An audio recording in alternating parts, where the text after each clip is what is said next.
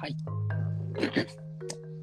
こんにちは。はい、よろよろしくお願いします。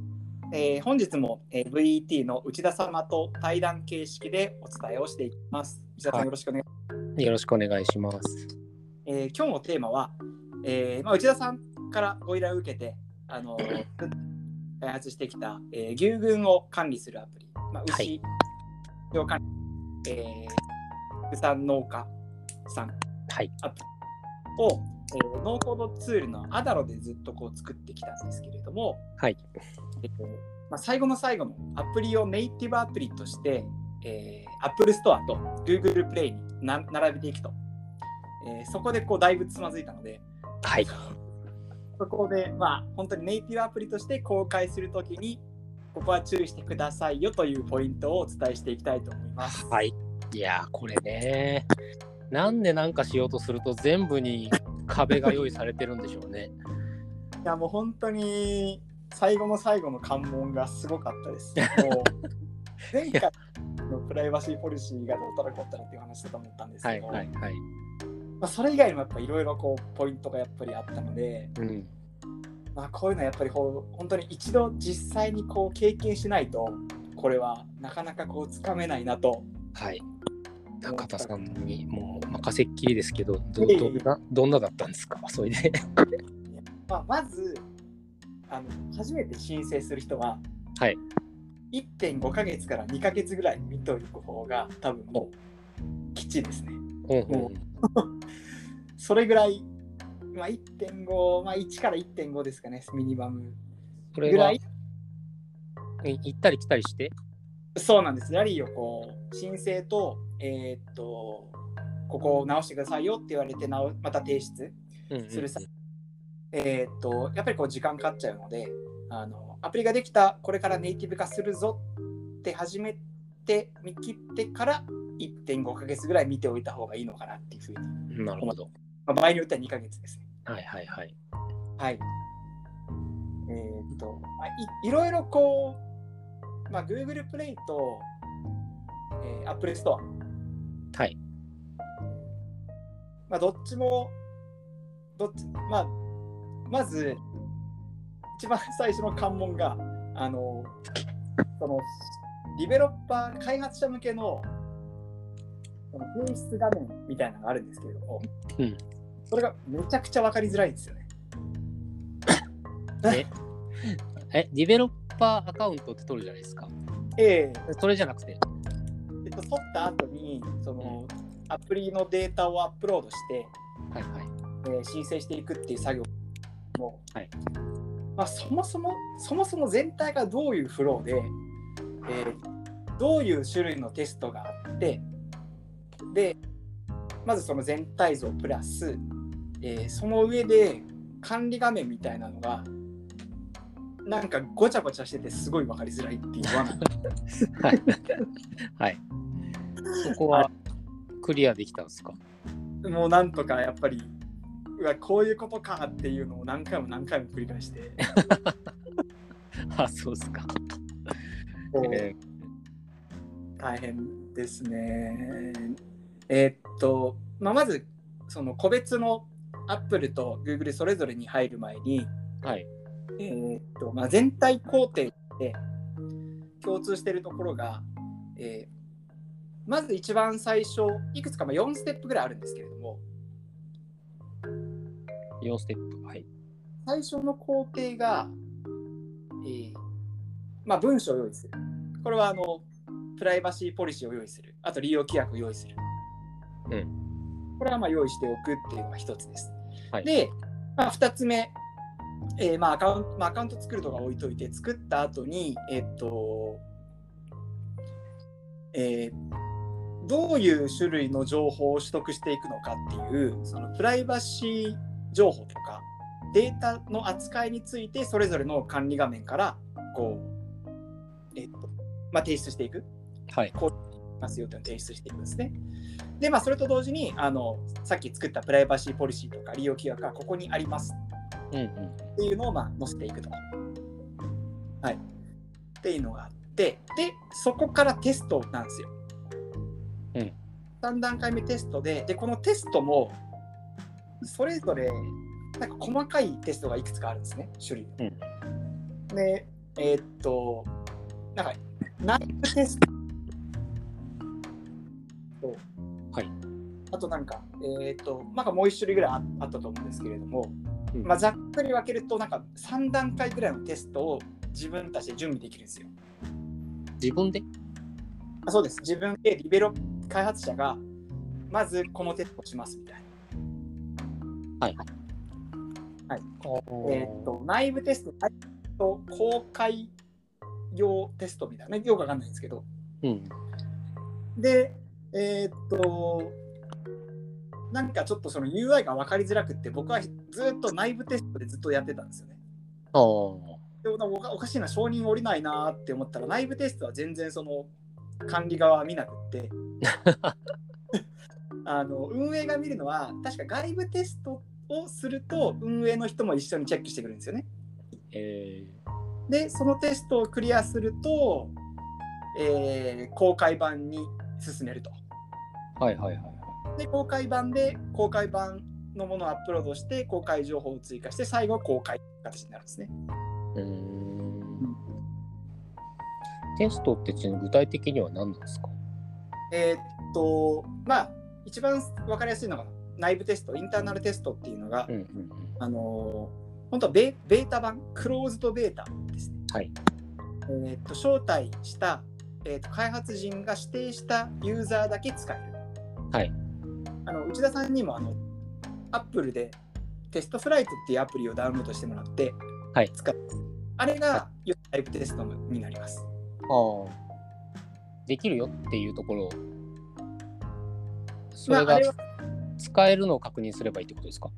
そうです。その実際にこうネイティブアプリになった時に、えー動作確認をするっていうのをうちうちのメンバーだけでやるっていうのが内部テスト。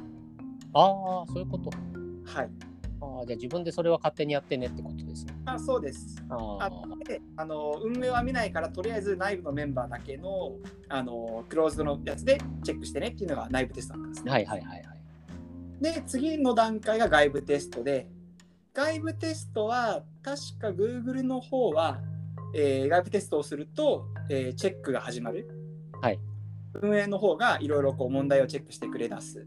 うん、形でそれはえっ、とまあ運営と一緒になってテストしていく。でかつ、はい URL の形で確か発行されるはずなので、はいテスト URL を渡すと一般ユーザーも見ることができると。お要はオープンベータみたいな。はいはいはい。で、最後のパブリック版は、えー公開前に最終運営がチェックをして承認されたらストアに並ぶって。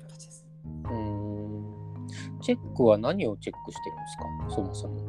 えーっと、これはそれぞれ Google と Apple によってチはいェック項目となってくるんですけれども、はいえーまず Google の方が比較的緩いです。う Apple はえげつえげつないです。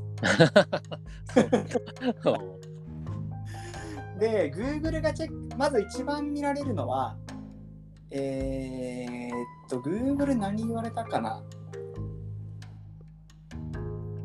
あ、最初に提出、えっと、2段階目で言った、あの、必要なフォーム。はい。Google の管理画面上からやる開発者の、えーなんていうんでしょう、開発者コンソールから、えーはい。我々はこういうデータを取得します、私たちはこういう人みたいな、あの、うんうんサイトの情報とか、あと開発者の電話番号とか載せたりするんですけれども、はいそういうフォームに不備があるとリジェクトされるっていうのが一番大きいところです。うんまあそれはでもなんか普通っぽいですね申請としては。なんですけど結構そのフォーム入れるところが多岐にわたってうん。なんかねす 10, 10ページ以上やらないといけないんですよ。え一応まあ細かいはいはい。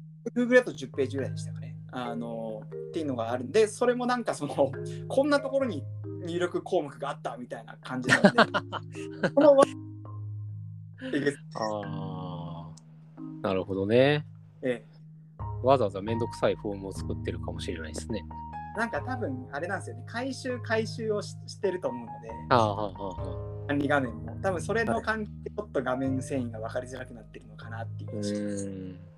なるほどね。に関してはその罠さえ抜ければそんなに大きなリジェクトはなかったかなっていう気がします。あんまり見てないような。あの、アプリの内容を見てるわけではないですね。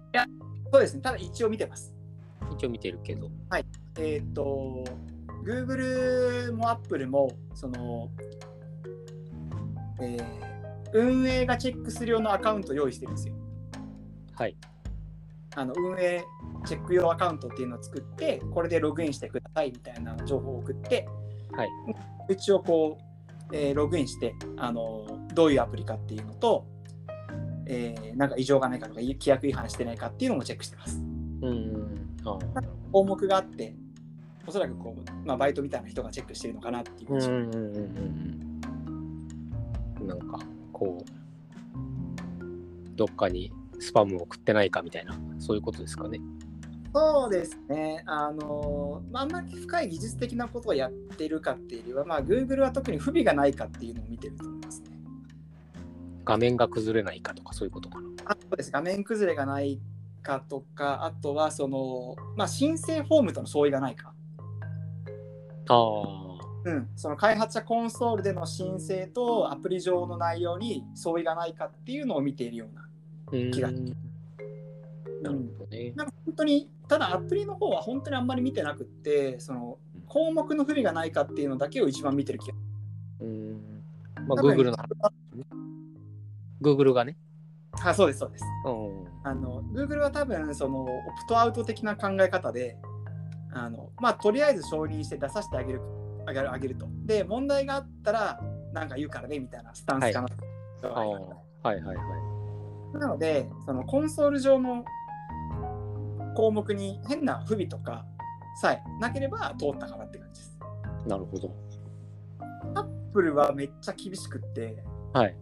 まあ噂には聞いてたんですけど、こういうことかっていうのが、なんか大変でした。まあ、あの、アップル、ただまあ一応遭遇したそのリジェクト、拒否された理由で一番面倒くさいものに引っかからなかったので、まあ OK だったかなって思うんですけれども、そのちょっと噂のリジェクトない理由っていうのがあって、はい。えーっと、それはですね、あの、独自性のないアプリは載せられないっていう。えー、難しい、そんなの。厳しいんです。それ厳しいっすね。めっちゃ厳しいですよ。で、今回、内田さんのやつは、それはなかった中に。ああ、独自性あったんだね。あっちゃんと。で、その独自性はどこで評価されるかっていうと、そのカテゴリー？はい。カテゴリーの中で、あのなんか他と似たような、まあ、要は要は似たようなアプリがいっぱいあるとダメなんですね。うん。うん、他のアプリが実装しているような内容を出しちゃう出しちゃうと,、えーとまあ、不備にされちゃうとまあ、同じやつはダメよってことね。って感じですね。まあおそらくそのあんまりに数が出されてそのアプリストアが汚染されちゃうとはい。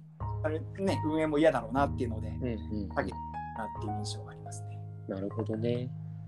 そっかそっか。で、それは一応今回クリアできて、それは割と最初からクリアできてたかなっていう感じです。いはい。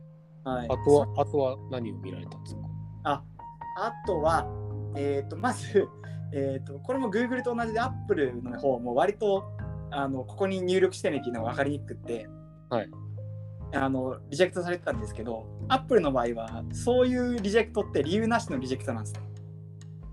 教えてくんないですね。ないですよ。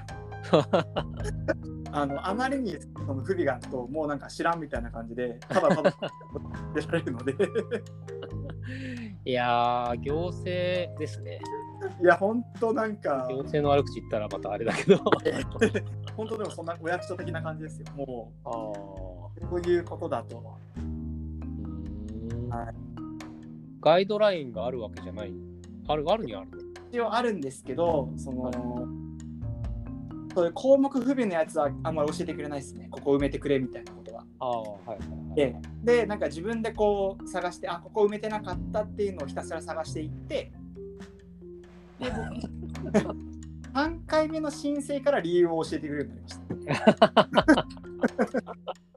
あ、こいつマジ、こいつやる気あんなって なって。はいなんかある程度整えてきたから教えてやるかみたいな感じでここがダメだよっていうのを教えてくるようになった感じです。えー、厳しい。厳しかったですね。え、それは、あえ、入力、入力されてなかったとかそういうことです？あ項目の不備に関してはそうです。僕が入力フォーム見つけられなくって フォームを見つけられないって、そんな、なんか、こんな難しいフォームにするのはどうかと思いますね。うん、結構、まあ、あとやっぱり、うん独特でしたね、なんか。Google、まあ、Google よりは比較的フォーム見つけやすかったかなって気がしましたけど、やっぱりちょっと迷迷って、ああ。うーん、こういうことかっていう感じがあったので、であとテストフライトとかもインストールする必要があるのかっていうのも全然わからなかったので、最初。はいはいはいはい。結構あの辺のステップも独特だったなっていうふうに思いました。うーん。なんか、そっか、でもな、みんながやることじゃないから、できる人はできちゃうから、そうやって中田さんみたいに一生懸命できちゃうから、それ以上ユーザビリティを改善する必要がないんでしょうね。まあそうですよね、もうなんか開発者だったら自分で調べろみたいな、すごく感じました。そうですね。まあ、教えてくれて以降は、えっ、と、リジェクト内容、引っかかったリジェクト内容が、はいえっ、と、確か最初がね、その、まあ、開発、えっと、運営用のアカウント用意してくださいねとか、はいはい。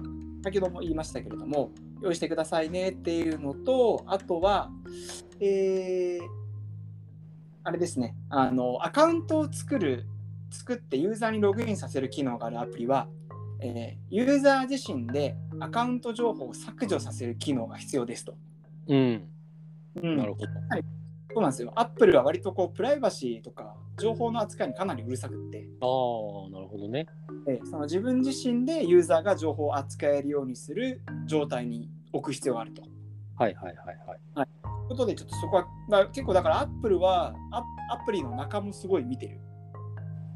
ああ、なるほどね。ログインして、多分項目がいくつかあって、この機能はちゃんとあるうん。のをチェックしてるなっていう感じがしました。このチェックリスト的なものは公開されてないん。ですかこの基準っていうのあれないです。されてないん。ですかひどい。一応、ラインはあるん。ですけど、膨大なん。ですよ。あ全部は読めないなっていうので。なるほどね。うん、まあだからある程度、一般的に必要だろうと思われる機能は載せといて、もうリジェクト確保で出すっていうのが定石かなっていうふうな気がしますあそういう感じなんだ、アプリって大変だな。慣れ慣れた人だと多分もう分かると思うんですよね。まあでもそれもね、やってみなきゃわかんないよってことですよね。そうそうなんですよね。で、2つ目が、その、なんかサポートページがありませんっていうのでリジェクリジェクト食らったんですね。はいはい。で、いやおかしいな、サポートページはちゃんと僕用意して、あの、まあ、サポートページを置いてたゆページが、その、まあ、内田さんの会社のサイトの中のはい1ページで、はい。あのまあ、利用規約とあの使い方と、あと、えープライバシーポリシーはここにありますのをサポートページっていうふうに置いてたんですけど、はい。それはダメですと。はい、いうふうに言われまして、あの連絡をページじゃないとダメと。連絡取れるページ？はい。うん電話番号書いてあるってことあ、書いてある。いや、電話番号でも多分微妙で、うんまあ、メールアドレスと電話番号とかならいいと思うんですよね。はいはいはいはい。まあ、今回、問い合わせフォームを設置したので、多分それで通ると思うんですけれどあも、あ、なる要はそのサポートが、我々こう、サポートって聞くとなんか操作方法とかを説明してるページがもうサポートかなっていうふうに思うんですけど、ほど。はい。じゃなくて、まあ、コンタクトページみたいな意味合いだったんですね。ね。うん、そういう罠もあります。そっか。アプリ出すには、ちゃんと開発者にコンタクト取れるようにしとかなきゃダメですよってことですね。そうです。うんこのページなさいと。まあ、なんか裏技でツイッターでも OK って書いてあって、はそれは OK なんだっていう。あ。DM 機能があるからいいですね。はい。まあ、要は連絡取れる、はいはいはいはい。うん、いうことでしたね。なるほどね。そっか。あと、で、今し、それでもう一回申請中なわけですね。あ、そうです。で、最後直したのが、あの、えーっと、開発者コンソールから、あの、情報の取り扱いについて申請するんですけど、はい。その情報の取り扱い方法とアプリで取り扱う情報に、なんか相違があったりするとリジェクトされます。もうもう一回言ってください。開発者情報とアプリで取り扱う情報？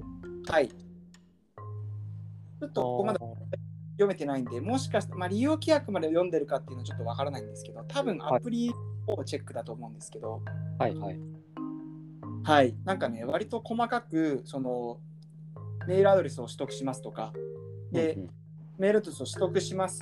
で、このメールアドレスは第三者提供するしないとか、うんえーとどういう目的で使いますとか、なんかす結構いろんな項目ごとに全部出す必要があるんですよ。はい住所とか全部。なるほどね。はい。それって、そこに書いて、要するに、そのフォームに書いてあることをちゃんと埋めてたらでも大丈夫。読んだ読んでやれば大丈夫なんですか、だと思います。うんま、ちょっとそのだから、えっと、ユーザーが登録できる情報と、その開発者コンソールで申請した取得情報に差があったかなっていう。うん、ああ、そういうことか。アプリ上でユーザーが登録、例えばアプリ上では住所が入力できるのに、コンソールでは住所を取りますっていうふうに言ってないじゃないかと。ああ、そういうことね。それだとリジェクト食らっちゃうので、あーなるほどね。はい、結構この戦いは果てしなかったです。お疲れ様でした。いえいえいえあー通るといいっすね、これこれで。うん、やっぱりまあ特に EU 関連あの EU であの何でしたっけ？GDPR でしたっけ？あプライバシーポリシーの取り扱いがすごい EU は厳しいんですよはいはいはい。だからちょっとそれにおそらく Apple は準拠しようとしているのでうーん。あの結構厳しいなっていうふうに思いましたねうーん、なるほどね。そっか。じゃあ、これで、通ったら、はい頑張っ次、次も頑張りましょうね。いやちょっとねね iOS Apple スタイルで並んだらやっぱちょっとなんかまあは白になるというかなんかちょっと 感があるかなとそうっすね。えいや、本当に。やっぱ、地道にしっかりやればできるよっていうのをちゃんとそうっすね。見していただいて。田さん、あれですね、この、早く、早く公開されて、ユーザーの声聞きたいっすね。そうですね。まあ、うんそれが、ね、ノーコードで作る意味ってやっぱりそこにあると思うので、はい。まあちょっと全然そのノーコードと関わりのないところで引っかかっちゃったっていう。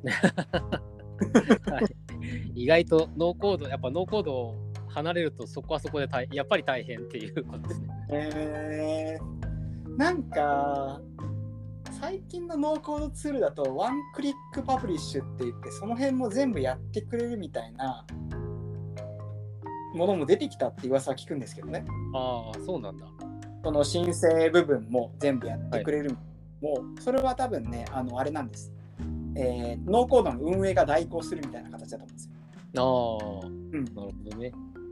それも最近出てきたっていう話も聞くんですけどまだちょっとアダルはちょっとそこはややってないし多分やらないだろうな感じうがするんですん。まあまあとはいえこうちょっとノウハウ的にもやっておくべきかなというふうに思いました はい。あとは、あとはどうですか？なんか、やってみて所感的なのは。そうですねまあとにかくああと英語なんですよ全部ああ、はいはいはい。はい、なので、まあ、覚悟するか、あるいはもう翻訳ツールを使うか、どっちかやるしかないです。まあでもその専門的なものの翻訳ってね、できないですもん。なんですよ。あの、まあ、DeepL とか最近、精度がいいものが出てきているとはいえ、多分原文と若干ニュアンス違ったりもするので、まあ、読めたに越したことはないかなっていうふうに思います。はい。まあすごい量読まなきゃいけないですね。そうですね。あのなので最後に関門がでかい関門があるぞっていうことを念頭に置いていくのが大事だなと思います。時間はかかるもんだとこれは。やそうですね。はい。はい。っぱり本当に3から5営業日はチェックでかかるので、うんうんうんうーんなのでやっぱりあの時間は取っておくと。そのはいパブリッシュあらかじめ組み込んでおく開発の工程に組み込んでおくっていうのが大事かなと思いました。うん。なるほど。仕事として受けるにはね、そうです。ここをちゃんと見積もっとかないと損しちゃうよってことですね。こうできますよっていうふうなことを言うと本当にご迷惑かけちゃうので、は い全然大丈夫です。うんはい。ありがとうございます。いえいえいえ。はい。じゃあ、こんなところ。はい、というところで、まあ、あのアダロで、まあアダロ問わず、ノーコードツールで、えー、Apple Store あるいは、えー、Android、Google Play に上げる、公開する時の、えー注意事項をお伝えさせていただきました。はい。内田さん、どうもありがとうございましたあ。ありがとうございました。はい。